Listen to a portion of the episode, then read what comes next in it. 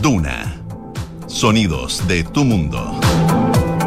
¿Cómo les va? Muy buenas tardes. Les doy la bienvenida a Santiago Adicto, 2 de la tarde con 4 minutos de este jueves 18 de agosto.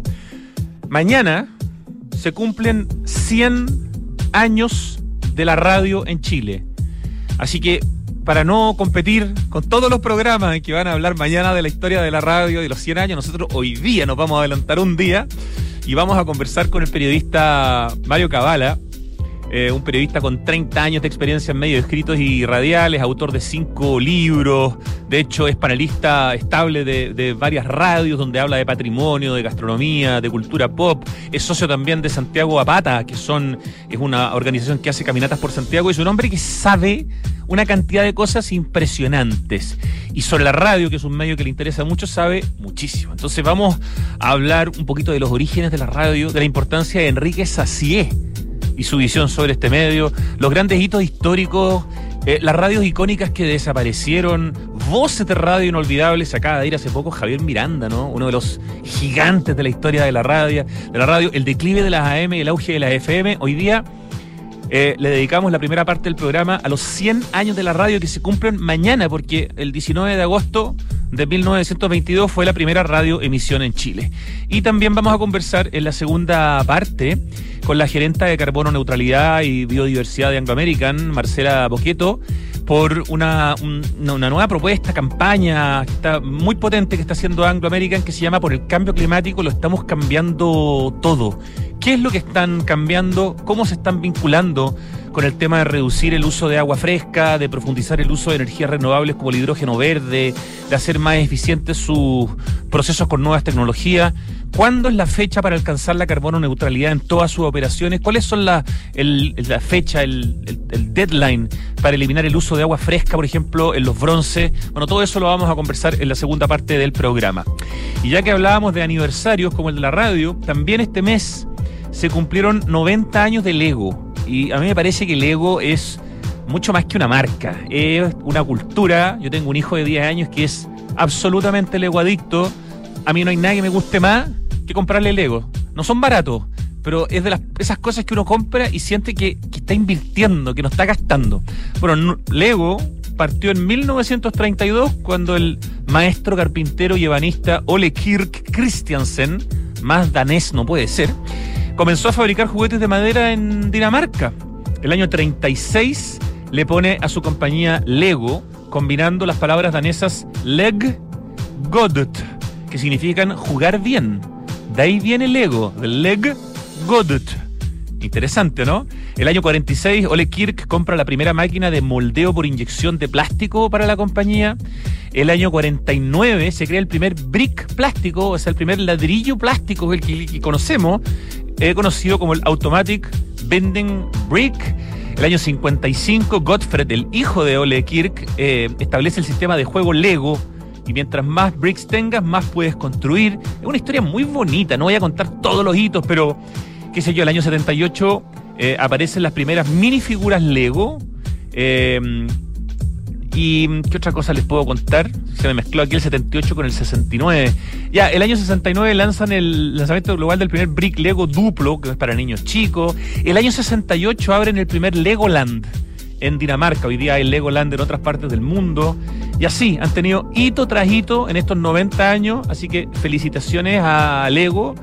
Y además, em, hicieron como un producto especial para estos 90 años, que se llama Lego Classic 90 eh, años de juego, que en el fondo eh, volvieron a su archivo histórico y seleccionaron algunos de los modelos más icónicos y fusionando estos emblemáticos modelos en una única experiencia, surgió este set Lego Classic 90 años de juego que hoy está disponible en Chile. Así que feliz cumpleaños Lego en sus 90 años que se celebran en agosto de este 2022. Y eh, un comentario también, una nota y muy interesante. Bueno, Primero, nuestro sitio, uno de nuestros sitios favoritos, que es Plataforma Arquitectura, que son hoy día, bueno, Plataforma Arquitectura, Arc Daily. Ya Plataforma Arquitectura se acabó como nombre. De aquí en adelante es arcdaily.cl. Esta es una noticia que tiraron la semana pasada. Ya es todo Arc Daily. Es este proyecto de arquitectura eh, como medio de comunicación que fue lanzado en Chile hace, no sé, unos 15 años por David Basulto y David Azael. Hoy día ya es parte de una empresa suiza. Em, David Basulto sigue trabajando activamente en el fondo, pero es un emprendimiento que se vendió, una venta privada, no se sabe los valores, pero en el fondo un tremendo éxito. Y en arcdaily.cl, ya no en plataforma arquitectura, eh, venía hace unos días una noticia súper interesante de cómo Google se va a instalar en un edificio posmoderno de Chicago en el 2026, cuando se terminen de hacer todas las todos los arreglos que hay que hacer. Pero es un edificio impresionante. En general, la arquitectura posmoderna no tiene muchas bellezas, pero yo encontré que este edificio es súper interesante. Métanse, eh, la noticia es Google se instalará en el edificio posmoderno Thompson Center de Helmut Jan, el arquitecto, el año 2026. Y las fotos del lugar por dentro son increíbles. Eh, era un edificio público em, y tiene la gracia, aquí Google va a meter a 1.800 empleados, que debe ser un, no sé, un 5% de sus empleados. Y lo increíble es la cantidad de líneas del transporte público que llegan a este lugar, porque como era un espacio público, dice, el Thompson Center ofrecerá a los empleados un acceso al transporte público sin precedentes, ya que es el único edificio en Chicago en el que confluyen seis líneas de tren L que conectan fácilmente los lados sur, oeste y norte de Chicago. Eh, una vez renovado para convertirlo en un edificio de oficinas de clase A, respetuoso con el medio ambiente, prevemos ocupar el Thompson Center a partir de 2026. Una maravilla de proyecto, una recuperación patrimonial de un edificio postmoderno muy importante. Esto de que uno trabaje ahí y tenga todas las conexiones posibles eh, bajando de la oficina, eso se llama conectividad, ¿no? Eso se llama hacer eh, ciudades inteligentes y vean las fotos por dentro del edificio porque son bien impresionantes. Ya, como vamos a homenajear hoy día la radio, escuchamos a R.E.M. con Radio Song.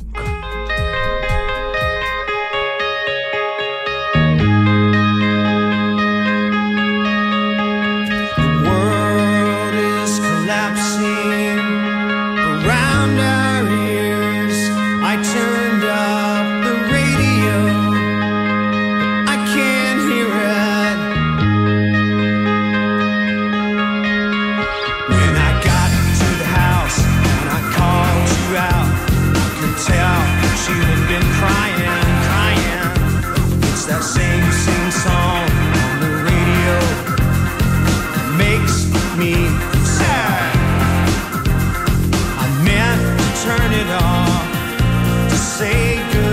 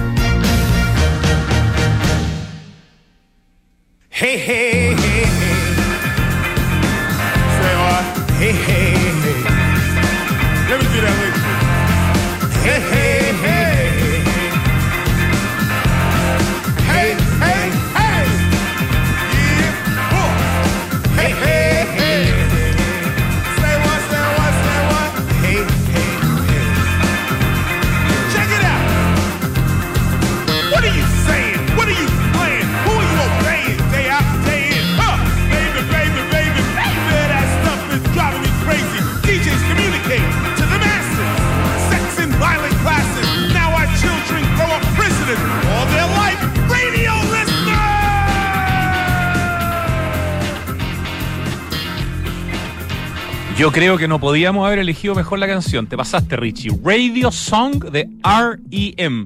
Mario Cabala, ¿qué te parece la elección de la canción para preparar la conversación contigo? Hola, ¿qué tal? Buenas tardes, Rodrigo, a ti, a todos auditores y auditoras. Sí, pero perfecta, pues, o sea, súper atingente y, y, nos convocaba también para lo que vamos a conversar. Yo estoy seguro que mañana, que es el día en que se cumplen los 100 años de la radio, esta y muchas otras canciones se van a tocar harto. Nosotros quisimos adelantarnos, hacer un poco de trampa y hablar el día antes de los 100 años, porque sabemos que mañana eso probablemente en la radio sea tema transversal.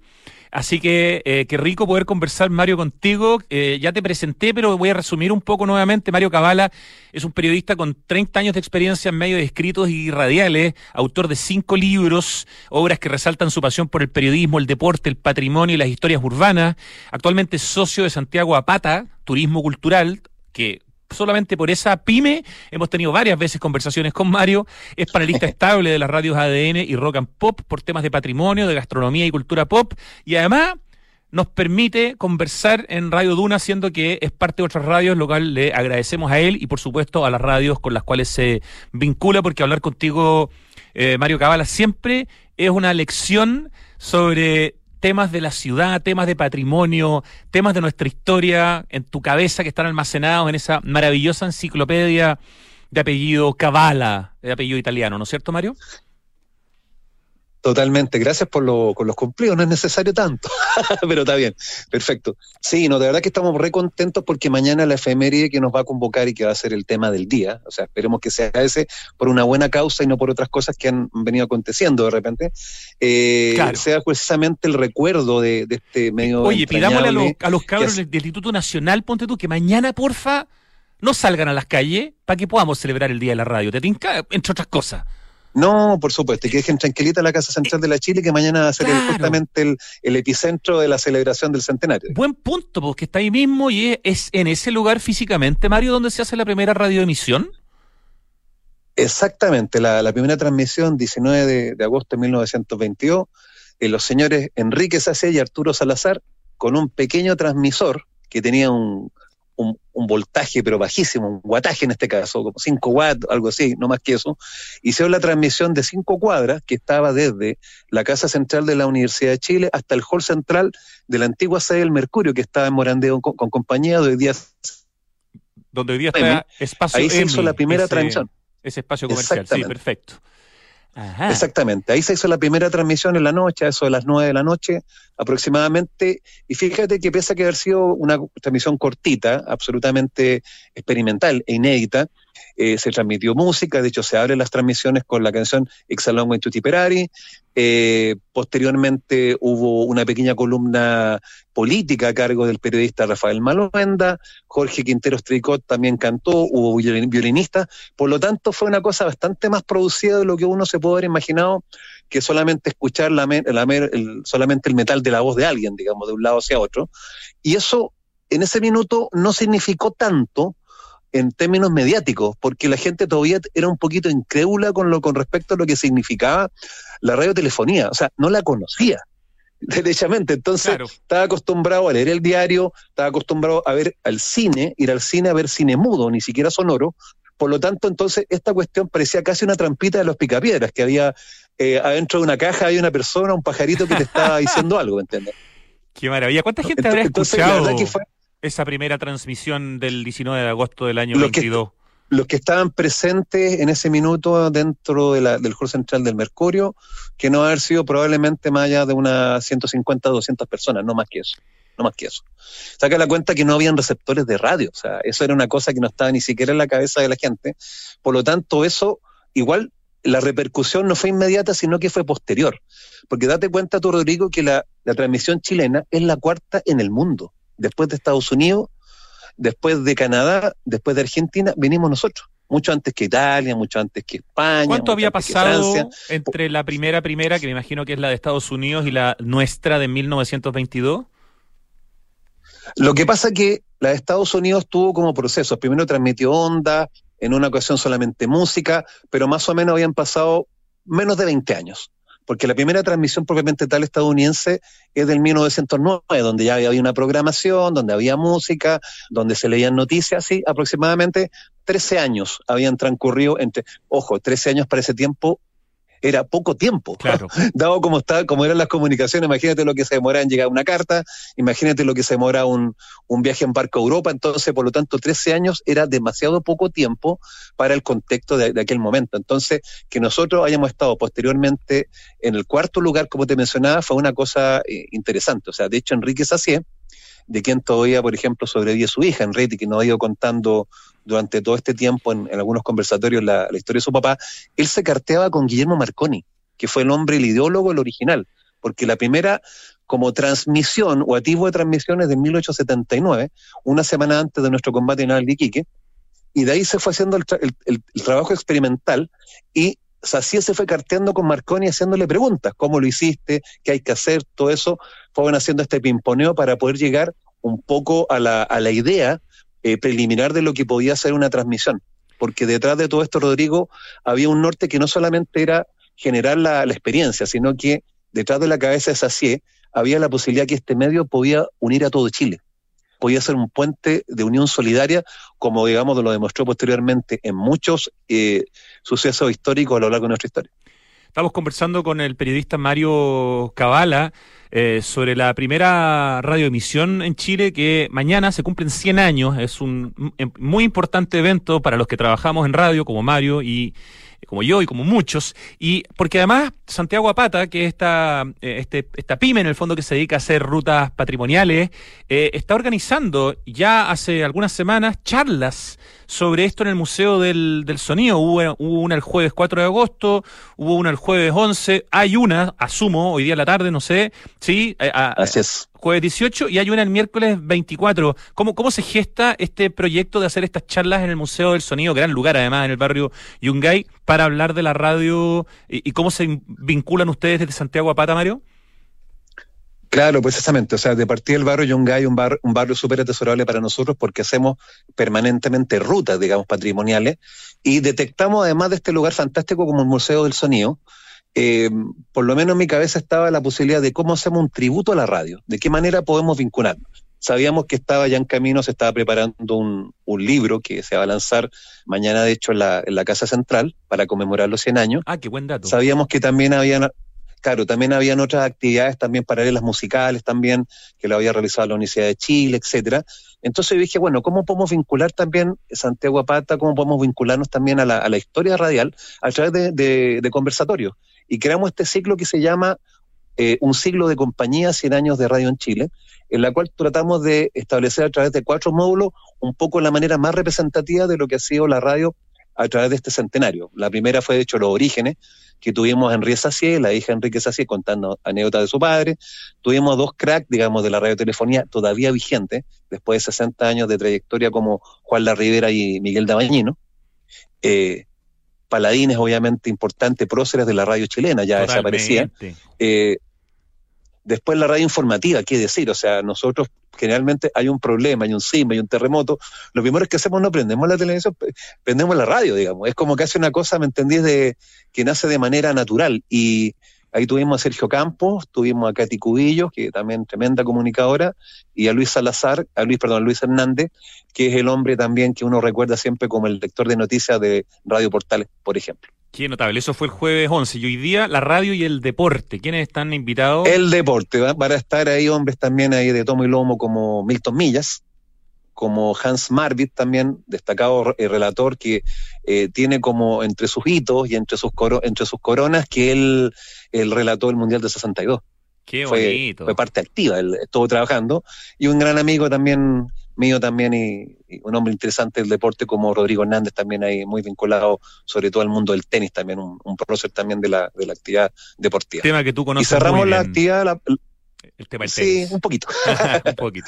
y la próxima semana va a estar ahí el, la radio de entretención que vamos también a gente importante como Leo Caprile, como, como Lucho Hernández también y eh, también Patricio Cuevas también. Si alguien quiere ir hoy Vamos día al Museo del Sonido a las 19 horas a ver esta charla, la radio y el deporte, ¿hay cupos todavía?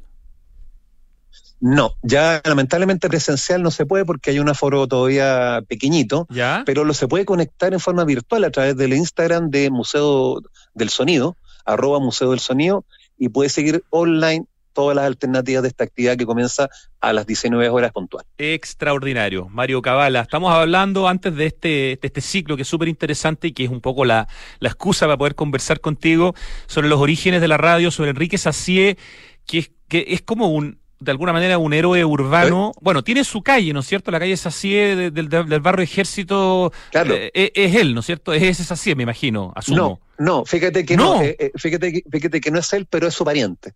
Lo que pasa es que la familia Sacié, y, y es parte, digamos, de un proyecto que estoy desarrollando de manera personal, de un libro sobre lo- la familia Sacié, es como una familia muy reputada dentro de la historia chilena, bien trascendente. Enrique lo es, desde luego, por el tema de la radio, pero además está el papá de Enrique, que es Carlos Sacié, que es uno de los gestores, médico él, de- del tema de la salud mental en Chile. O sea, la, la primera casa de Orates, que estaba incluso en el barrio Yungay, después se traslada a La Paz, él fue uno de los gestores y uno de los impulsores de lo que era el desarrollo de la salud mental en Chile. Pero el que obviamente se lleva todos los honores es el abuelo de Enrique Sacié, que es Lorenzo Sacié, por el cual se pone el nombre de la calle que tú estabas mencionando. Él viaja en barco desde Francia con Claudio Gay, se vienen a Chile, y entre ellos arman un poco todo el proyecto que es hoy día la Universidad de Chile. De hecho, Lorenzo, que es médico también de profesión, fue el primer eh, decano de la Facultad de Medicina y uno de los hombres que armó todo el, departamento de obstetricia y obviamente le rinden, le tiran alfombra roja cada vez que uno habla de Lorenzo Sacié en la Facultad de Medicina, para que veas tú cómo han sido de importante los Sacié en la historia chilena. Oye, me- Mario, me están soplando aquí Pancho Aravena, destacado periodista llamado Hombre Hoy Día de Podcast, que es también una forma, podemos decir, de una especie de spin-off de la, de la radio, que Lorenzo claro. fue el primero en traer una camisa de fuerza eh, a nuestro Totalmente. país. Exactamente. Mira, yo, Totalmente, yo sé que a ti no te pillo con ningún dato, pero No, y no, no, está en el Museo pero- de pero Medicina supuesto, de la Chile, digo, me dice Pancho. De hecho, como te digo, el, Museo, digamos, de, de Medicina, de Anatomía, tiene, como digo, muchas cosas que fueron legadas. Hay un cuadro, un cuadro grande, importante ahí, que está con el, con el retrato de, Lorenzo, porque además fue un hombre que hizo la medicina desde, la calle. Es era un tipo que regalaba medicina a la gente pobre, o sea, un tipo que se vinculaba mucho con el tema social, que fue acompañando siempre, como te das cuenta, a todos los hacía. A Lorenzo, a Carlos, que se vinculó a la salud mental, que era una cosa que en ese minuto no se conocía, o sea, se hablaba de la locura como un concepto negativo, Sí, claro. pero en el fondo no se entendía que era una enfermedad. Y Enrique, obviamente, con este afán que tenía, porque él trató de replicar un poco la idea que tenía el presidente Balmaceda con el tren, que sentía que con el tren, a través de tirar líneas férreas por todo Chile, podía conectar a todo, a todo el país. Y Enrique lo hizo a través de la radio. ¿Me entiendes? ¿Me entiendes cómo se van conectando de repente los propósitos, las misiones y finalmente eh, ciertos sueños que se fueron eh, consiguiendo? Y qué decir lo que pasó después con la radio en términos de, como te digo, como te decía anteriormente, ha sido un puente natural y solidario durante toda nuestra historia. Entonces Enrique Sacié, que es el hombre aquí fundamental del tema radio, que sería el nieto, nieto, del, es del el hombre nieto, al que le- se le dedica la calle, no tiene solamente, no tiene calle y, te- deberíamos conocerlo mucho mejor y por lo que te escucho, eh, deberíamos conocer mucho más en profundidad a esta familia Sacié que ha sido tan relevante para Totalmente. nuestra historia. De hecho, ese museo de medicina, eh, yo creo que es muy poco conocido. Y además esa facultad está hecha por el arquitecto Juan Martínez Gutiérrez, que en términos arquitectónicos es, es muy interesante el espacio, por lo tanto se suma la arquitectura del edificio que da a calle Independencia, ¿cierto? Totalmente. Con este museo que está dentro, que yo me atrevería a decir que lo debe conocer uno de cada mil santiaguinos, no creo que más. O sea, con suerte, eh, bueno, lo conoce la, la gente que estudia y que trabaja ahí, y con suerte la gente que va al Día del Patrimonio, o sea, es la posibilidad que de repente tienen que abrir. Ahora, no sé si el museo tiene una apertura natural diaria como para gente externa, también creo que hay un tema ahí que es como que tienes que reservar eh, un- una hora, o sea, tampoco tiene una apertura natural como cualquiera de los museos que nos encontramos en el centro, por ejemplo, pero yo creo que sería bueno porque eh, desde luego son de repente esas joyitas que están ahí escondidas que, que vale la, la pena conocer en, en, en tiempos normales, no solamente para efemérides como el Día del Patrimonio. Esas joyitas que Santiago Apata, Turismo Cultural, te puede mostrar, por ejemplo, en alguno de sus paseos, eventualmente, Mario Cabala. Oye, estamos hablando de los 100 años de la radio en Chile que se cumplen mañana, 19 de agosto, por esta primera radioemisión en Chile que se hace, tal como tú nos expli- eh, explicabas, entre la Casa Central de la Universidad de Chile en la Alameda y el diario El Mercurio, donde hoy Y el día... hall, exactamente. Sí, ¿no? Donde hoy día está Espacio Claro, M, que, que mantiene esta fachada solamente del diario El, el Mercurio. Eh, hay, hay muchas radios icónicas. Bueno, yo tengo en mi cabeza sobre todo las de los años 80, pero hay muchas radios icónicas que han desaparecido. Tú que tienes ese disco duro con muchos más terabytes, Mm. eh, ¿podrías darnos algunos ejemplos de radios importantes que se han perdido en distintas épocas? Claro, por supuesto, o sea, como de la, claro, de, las más recientes, tengo que mencionarlo porque es la decana, ya lo mencionamos en la radio chilena, que, que lamentable, en, en un medio, en un momento, como te digo, tuvo incluso a Sacié dentro de su primer directorio, antiguamente la radio Chile Company, posteriormente la Company Privado, y se convierte en la radio chilena, que, que conocimos nosotros con ese nombre, pero lamentablemente hace un poquito más de una década, desaparece porque claramente fue una radio que no logró ajustarse a los tiempos, pertenecía en el último tiempo al arzobispado de Chile, y, y claramente todo este cambio que se produjo, que fue muy trascendente, de la M a la FM, la radio chilena fue una de las que no- lamentablemente no supo, no supo, como te digo, eh, aquilatarlo, o no supo, como te digo, sumarse a los, a los nuevos tiempos. Y ahí, ahí termina una historia que lamentablemente eh, no debía ser así porque además se trata de nuestra decana. Entonces, claro. no fuimos capaces de poder defender esa historia, porque hoy día sería lindo saber de que existe la radio chilena y que el próximo año estaríamos celebrando, en 1923, estaríamos celebrando los 100 años de esa radio, precisamente, con seguramente con una gran, con un gran show en algún teatro, como se hacía antiguamente, pero lamentablemente no supimos eh, protegerla y, y ahí quedó en el camino. Ya, radio Otra radio chilena, icónica para mí, que en paz descanse. Sí. ¿Cuál otra?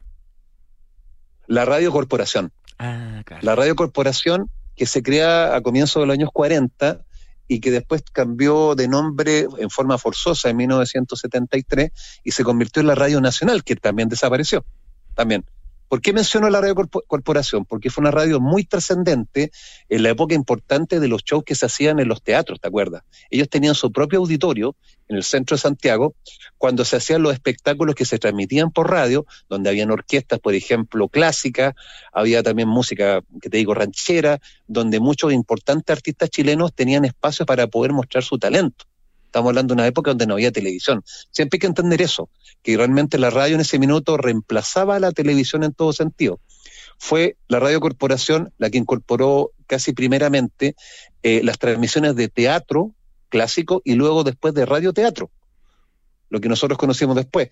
Y dentro del radioteatro, eh, ellos fueron eh, visionarios en llevar también el teatro histórico, el radioteatro histórico. Y de hecho, su gran marca, que los distingue y va a quedar para siempre, que hicieron el radioteatro histórico más famoso de todos los tiempos, como fue Adiós al séptimo de línea, Ah, claro. de Jorge Nostroza. Tienes toda la Quien, razón. quien- quien además Jorge Nostroza era, era, era dramaturgo y era libretista de la radio, por lo tanto, aunque la gente lo piense todo lo contrario, primero comenzó con ese radioteatro que duró como un año, o sea, una cosa impresionante, y después de eso nace el libro. No fue al revés. No es que se inspira en el libro para hacer el radioteatro, fue al revés. Producto del radioteatro inspira al libro que después se vendieron no sé cuántas miles y miles de copias durante todos estos últimos 60 o 70 años. impactante esa influencia de, de- de la radio. Me, me sopla aquí Lucho Cruz, en nuestro genio del streaming, que Corporación sigue como marca en el mundo AM, en el mundo evangélico, y tienen incluso hasta canales Claro, de televisión, pero en el fondo ya es como otro producto, ¿no?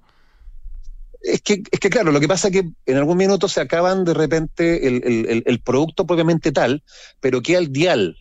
Mucha gente de repente compra el dial. O sea, por ejemplo, te voy a dar un caso. pues, eh, así como hemos hablado, seguramente lo comentaste, cuando desapareció el restaurante Venecia, ahí en, en la calle Pío Nono. Sí. Claro, desapareció el restaurante. Ahora vino una persona nueva que compró, compró la- el, el derecho a llave, compró la marca, compró el nombre y va a instalar un nuevo Venecia. Pero el hábito no hace el monje. o sea, el nombre no necesariamente te está diciendo la historia. Es solamente eso, el nombre nada más.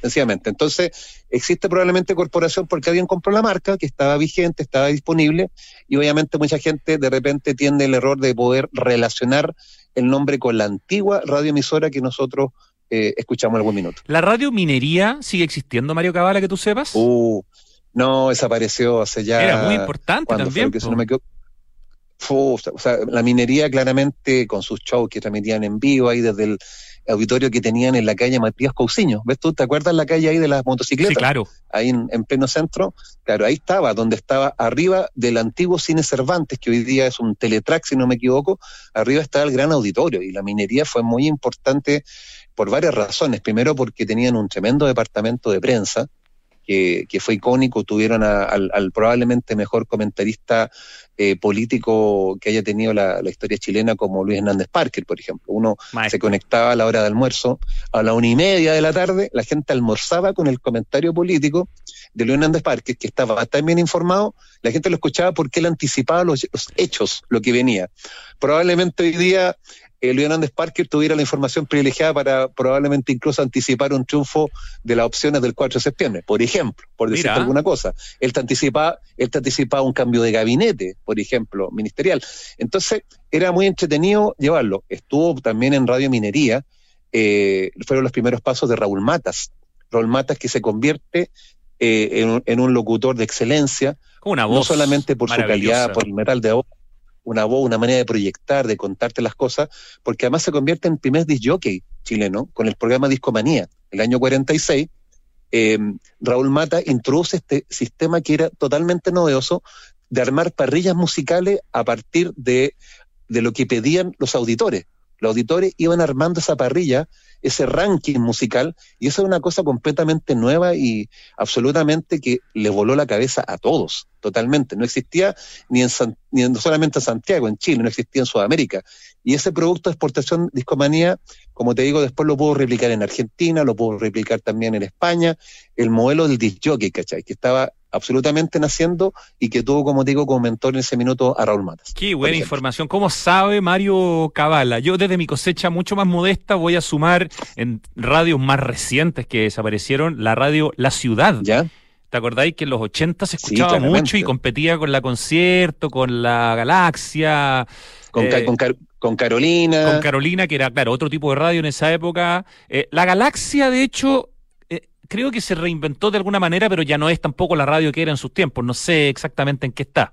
Pero como Radio Galaxia FM, por lo menos no. te- No, desapareció. O sea, probablemente el- Ah. el, el dial puede que lo esté ocupando, claro, claro, Oye, pero desapareció. Sí. Mira lo que me, lo que no tenía idea, que el 89.7, que es la radio Duna, por la cual nos escuchan en Santiago, era la galaxia. Así que mira cómo estamos conectados directamente con la línea del tiempo. Con la historia.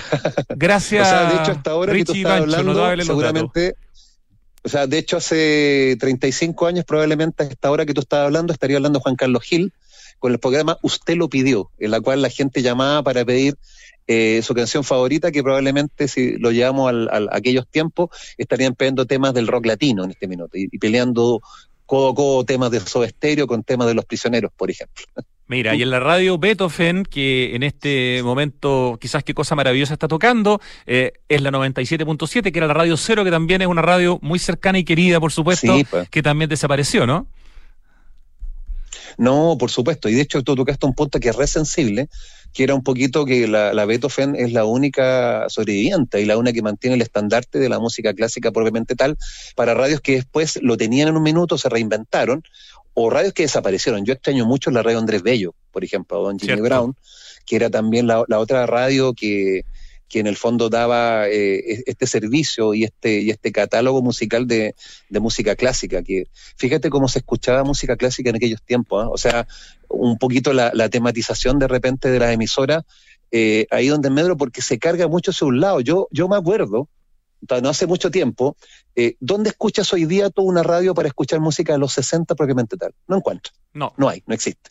Probablemente en provincia puede existir ahí de repente un programita de una hora, pero una radio temática, así, de música años 50, 60, que tú querías escuchar, por ejemplo, a, a los Platters, que escuchar a, los a los genios del, de- del eh, bueno, e- etcétera, me digo, o sea, querer escuchar, por ejemplo, la de Four Seasons, ese tipo de música, toda la música previa a a Elvis Presley, no la, no la tienes. Entonces hoy día está todo como muy concentrado en cierto tipo de música y no da espacio a que a, a darle el servicio al auditorio. Por ejemplo, mi mamá, ah, mi mamá o las mamás nuestras, ¿me entienden? La gente de ese Sí. tiempo no tiene una estación donde pueda sentirse acompañado y acogido en este minuto. Qué buen, qué buen punto. Me, me soplan aquí también que Radio Colo Colo eh, hasta producía discos, me cuenta aquí Lucho Cruces.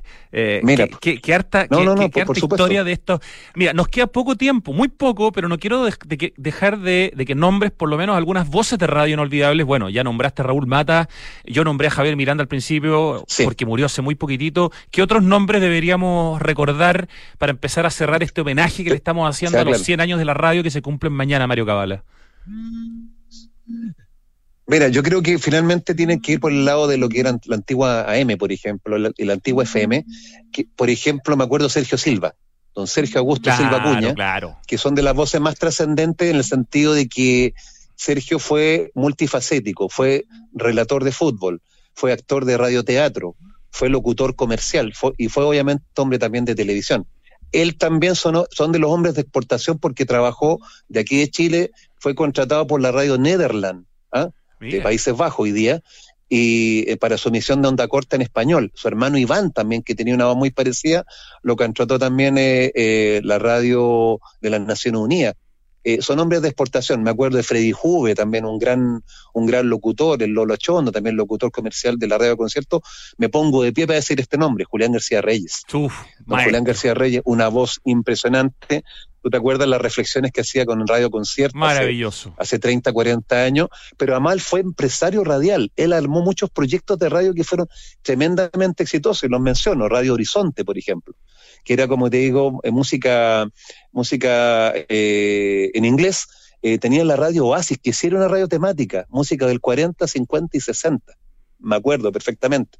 Entonces son gente que han ido dejando legados muy importantes eh, a, través de la historia, que permanecen a través del nombre de las radioemisoras y sobre todo porque quisieron de repente eh, eh, dejar, como te digo, una impronta, un sello particular para que en el fondo los auditores, que somos finalmente nosotros los, los privilegiados de poder escucharlos y poder seguir, como te digo, con su, con su impronta. Mario Cabala, nos has informado, nos has hecho retroceder en el tiempo, nos has emocionado con toda esta cantidad de información. Qué bonito homenaje eh, y, que gra- y gracias por ayudarnos a homenajear a este medio por el cual estamos conversando hoy día en vivo y en directo y en este caso por WhatsApp. Imagínate las posibilidades que te da Sí, hoy día la tecnología, pero la radio sigue Claro. siendo bastante parecida, ¿no? A lo que era en sus inicios. Es un medio Totalmente, que no se ha tenido que reconvertir tanto y que de alguna manera sigue siendo importante para la gente. Totalmente, porque todavía de alguna manera mantiene la, la consigna inicial, que es informa, entretiene y educa. O sea, por ahí, cual más, cual menos, todos tienen su, su misión propia como radioemisora, pero más o menos se mantiene y sigue siendo una gran compañía. Ya son 100 años, ojalá que siga acompañándonos por otros 100 años más, por lo menos. Mario Cabala, un tremendo abrazo desde Santiago Adicto en Radio Duna. De verdad, muchísimas gracias. Abrazo apretado, fraterno, como siempre, Rodrigo. Gracias por, la, por el tiempo y, y que viva la radio. No Que viva la radio. Absolutamente. Chao, Mario. Gracias. Cuídate mucho, chao. Nos vamos al corte. Volvemos en unos segundos para conversar con Marcela Boqueto, gerenta de Carbono Neutralidad y Biodiversidad de Anglo American. Tienen algunas cosas que son bastante impresionantes, eh, como para poder decir lo que están diciendo. Por el cambio climático lo estamos cambiando todo. ¿De qué se trata? Ya lo sabemos a la vuelta. Último lanzamiento de Hexacon, la inmobiliaria de Smart Living. Es una experiencia única de diseño, refinamiento y full conectividad. Inserto en una de las esquinas más apetecidas del barrio El Golf. Conoce Isidora y Benjamín, sinónimo del diseño más exquisito. Un proyecto boutique con exclusivas unidades en el primer piso con jardín privado, cuatro penthouse en el último piso y una placa comercial en primer piso y zócalo. Conócelo en www.exacon.cl. CL. No esperemos que se nos acabe el tiempo para hacer algo por el medio ambiente, la sociedad y el futuro. El momento de actuar es hoy. Por eso, en Grupo Security estamos trabajando para seguir contribuyendo en el desarrollo de un mundo más sostenible, mejorando nuestro desempeño en los factores ambiental, social y de gobierno corporativo. ¿Y tú, qué huella quieres dejar? Conoce más sobre las iniciativas de sostenibilidad de Grupo Security y sus empresas en security.cl. Huella Security, compromiso sostenible. CB Galería es un espacio de espíritu amplio en Vitacura, donde podrás encontrar seis de los más honderos restaurantes de Santiago. Galerías de arte con exposiciones que invitan a ser descubiertas, vanguardistas tiendas de diseño y decoración, una chocolatería premium, una pastelería boutique y servicios bancarios y de turismo. En CB Galería conviven el arte, la gastronomía, la arquitectura, la botánica y el diseño, que fluyen en una experiencia que te invita al ocio recreativo. Alonso de Córdoba 4355 Vitacura www.cbgalería.cl Los ríos cambiaron, ya no traen agua. La nieve cambió, ya no está. Las lluvias cambiaron, hay muy pocas. El planeta está cambiando. Ahora es urgente que cambiemos nosotros. Se acaba el tiempo y se acaba el agua. Cuidémosla. Cada gota cuenta. Aguas andinas, así de claros, así de transparentes. Hola, mi amor. Hola, hola, ¿cómo estás? Bien, o sea, más o menos. Acabo de colgar con el taller y el auto lo tienen la otra semana. Chuta, ¿y qué vamos a hacer para el turno del colegio mañana? ¡El turno! Tranquila, manéjate con Quinto. ¿Quinto? Sí, Quinto, una app donde eliges el Toyota híbrido que quieras y lo usas por el tiempo que necesitas. En tu caso, una RAV4, para que te quepan todos los niños. Grande Quinto. Descubre nuestros nuevos puntos de retiro y conoce todos nuestros modelos híbridos descargando la app Quinto Share. Quinto. En la fibra que quiere tu vecino. Permiso vecino. En la fibra que quiere tu vecina. Permiso vecino. En la fibra que quiere tu conserje. Permiso amigo. En la fibra que todos quieren tener. Entel Fibra Wi-Fi Total. Velocidad que llega a todos lados. Disfrútala con 400 megas simétricos. Desde 12.990 pesos por mes. Entel, contigo en todas.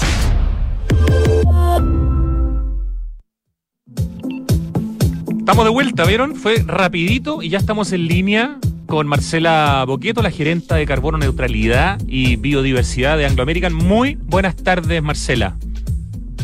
Hola, ¿qué tal? Muy buenas tardes. ¿Cómo estás? Bien, qué gusto de, de saludarte. Eh, Marcela, eh, Anglo American está por estos días con una campaña muy potente que lleva como título eh, Por el cambio climático lo estamos cambiando todo. Eh, creo que tenemos, la mayoría de las personas eh, que creemos en la racionalidad, eh, entendemos que el mayor desafío para el futuro de la humanidad es el cambio climático. Y en este caso la actividad minera tiene mucho que decir. Cuéntanos, por favor, qué significa esta frase tan potente y cuáles son, vamos contando, algunos de estos ejemplos que argumentan además esto que se está diciendo, Marcela. Bueno, sí, efectivamente el cambio climático es el, es el desafío de nuestra era, de nuestra generación, es este el momento de actuar, como se dice, estamos en la década para tomar acciones frente al cambio climático, porque si no lo hacemos ahora ya será tarde. Eh, el cambio climático está gatillando una transformación en la economía a nivel mundial, ¿no? Porque existe ya consenso que, que la única manera de, de, reducir el aumento de la temperatura es eh, bajar las emisiones en carbono, transitar hacia una economía baja en carbono. Y eso es un esfuerzo que, digamos, es, es, un, sí, es un esfuerzo de todos los actores, de, sin distinción, tanto de las empresas como de todos nosotros, ¿no?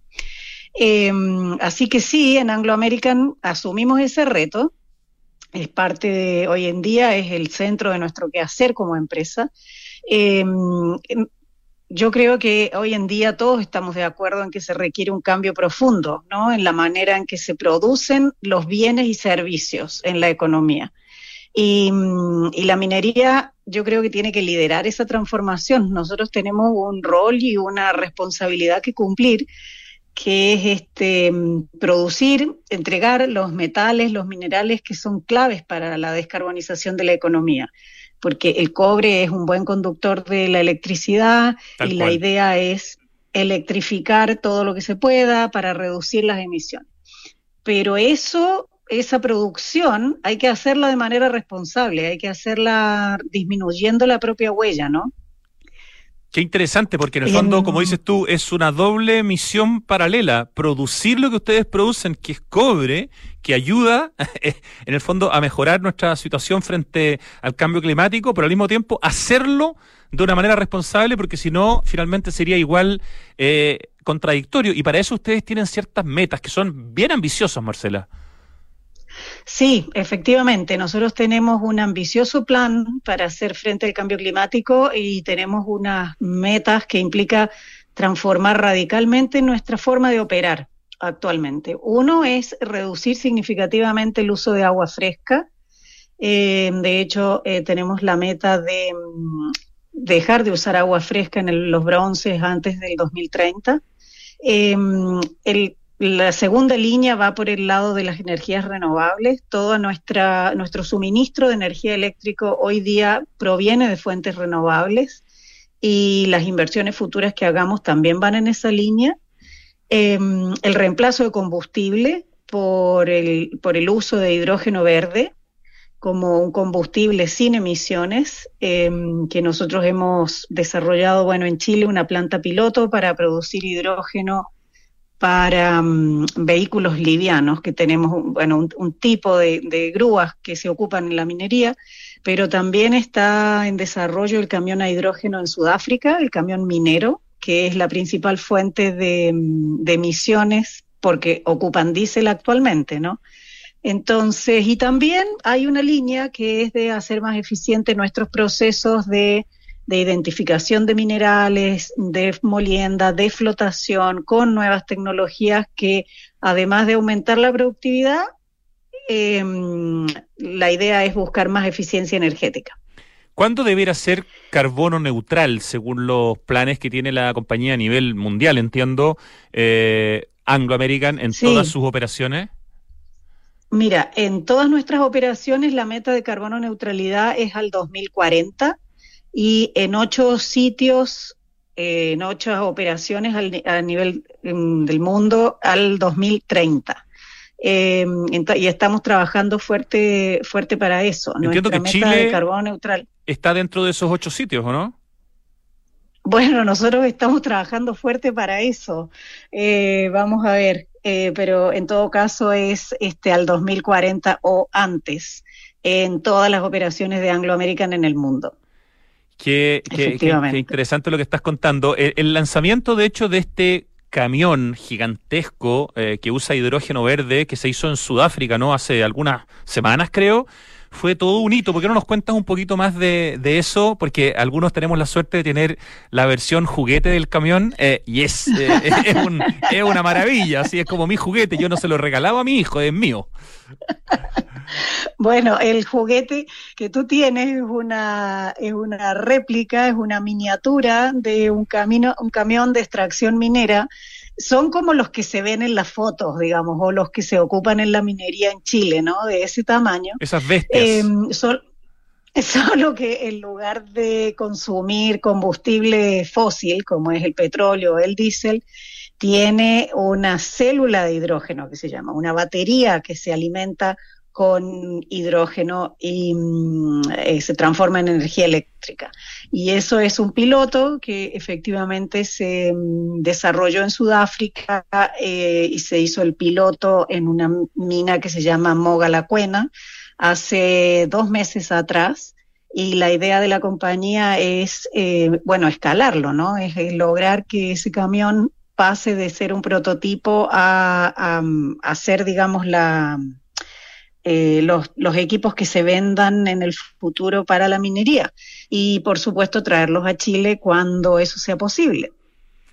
Mientras tanto, eh, pasan cosas interesantes como, por ejemplo, esta flota de buses que ustedes tienen eléctricos para transportar eh, a los empleados, digamos, de Anglo, a, a los bronces. Yo me acuerdo el año, a principios de este año, el año pasado, a fines del año pasado, cuando se inauguró esta gran electrolinera de Enel, muy cerca del aeropuerto, ahí, digamos, nos enteramos que ese era el mismo sitio donde eh, justamente ya hace un rato atrás, eh, los buses eh, de Anglo American era el lugar donde, digamos, se cargaban en, en la noche con, con electricidad. O sea, ustedes ya llevan un tiempo eh, transportando, no sé si una parte o a todo el personal en el fondo, justamente con buses eléctricos. Ese es otro como de los ejemplos, digamos, dentro de estos hitos, ¿no? Correcto, en el plan de electromovilidad que nosotros tenemos de reemplazo de todas las flotas de nuestros vehículos, comenzamos el año pasado con el reemplazo de los buses interurbanos que transportan al personal. Eh, nosotros hicimos un también, se partió con un piloto, el año pasado eh, tuvimos 17 buses eh, eléctricos que efectivamente se cargan en ese lugar de en el eh, esa electrolinera, pero también nosotros ahora estamos construyendo nuestras propias electrolineras en nuestras faenas. Y la idea es que durante los próximos dos años vamos a reconvertir la flota de vehículos completamente, no solo los buses, sino también otro tipo de vehículos que hoy en día tenemos la tecnología disponible para hacerlo. Entonces, la electromovilidad es la otra gran vía de reemplazo de combustible para, para, para el transporte, para los vehículos. Eh, y efectivamente, bueno, también en las tórtolas está eh, la, mm, eh, una, eh, ¿cómo se llama? Ay, eh, la hidrogenera, cuando nosotros produji- produjimos la primera molécula de hidrógeno verde Correcto. para la minería en Chile. Sí. Oye, Y, eso también es una... Sí, no, No, eso, no, eso es otra, otra, otra demostración. Estaba pensando también que dentro de esta mirada y dentro de esta, de este paradigma, en el fondo, de, de, de poder decir, digamos, esta frase como se está diciendo, está eh, este ejemplo bien potente, en el fondo, que ustedes hicieron también hace algún tiempo, corto tiempo, de poner a disposición del proyecto, en el fondo, Queremos Parque, que busca que esas 142 mil hectáreas que están entre los valles del río Colorado y río Olivares sean parque nacional. Eh, Anglo American puso a disposición sus hartos miles de, o sus hartas, digamos, cantidad de hectáreas eh, para que en algún momento puedan convertirse en parque con el compromiso en el fondo de no utilizarlas para fines de explotación, etcétera. Entonces, me parece que ese hito también es interesante que lo, que lo comentes, porque también de alguna manera eh, eh, es parte de esta, de esta mirada, ¿no? De esta visión. Absolutamente. Bueno, nosotros tenemos una visión de la sustentabilidad que es, eh, además de lo que hemos conversado de carbono neutralidad, también es tener una meta de generar un impacto positivo en la biodiversidad, en la conservación de la biodiversidad. Eh, para nosotros la, la cuenca del Olivares, que está, digamos, en la cuenca del Maipo, es, eh, es, un, es, un, es un lugar súper importante para la región metropolitana. Y por lo tanto nosotros sí renunciamos al uso productivo de concesiones mineras que teníamos en la zona del río Olivares, que son aproximadamente 8.400 hectáreas, para ponerlas a disposición del Estado de Chile para la creación de un parque en la región metropolitana. El parque se creó eh, con el nombre de Parque Glaciares de la región metropolitana eh, y es parte de las iniciativas que nosotros hemos impulsado en el último tiempo para tener un uso, digamos, para tener un desarrollo sustentable en la zona de montaña de la región metropolitana. Que, que es bueno donde se ubica la mina Los Bronces, que es nuestro principal activo en Chile, ¿no? pero siempre con la idea de, de, hacerlo en colaboración y en alianzas con otras, con otras organizaciones. Nuestro eh, foco de trabajo en la cordillera también tiene que ver con proteger la biodiversidad que está en esa área. Y acá yo creo que hay un, hay un tema interesante que es cuando en general uno habla de innovación, siempre uno lo, lo asocia como a procesos productivos, a tecnología, pero en realidad la, la, mirada que nosotros tenemos de, de, la innovación va más allá de eso. También tiene que ver con, con la manera de, cam de, de, cambiar la manera de hacer las cosas. Eh, entonces, eh, yo creo que hay, hay, distintas aristas en las cuales estamos trabajando con respecto a, cambio climático que tienen un foco, o sea, que provienen de alguna innovación, ¿no? Eh, bueno, en fin, Y, muchas y, cosas. de hecho, bueno, nos queda poquito tiempo, pero... yo podría seguir hablando. por yo, yo sé, pero es que me, me di cuenta de algo demasiado obvio, pero que a veces es tan obvio que uno no lo ve. Como los árboles no dejan ver el bosque, tu cargo es una demostración. Tú eres la gerente de carbono, neutralidad y biodiversidad. No, eres, no estoy hablando con la gerenta comercial o con la gerenta de... No, estoy hablando con la persona que está liderando este, este proceso. Entonces, que existe ese cargo también algo dice, ¿no? Bueno, por supuesto. Mira, esto es un compromiso de la compañía que asumimos con nuestro plan minero sustentable.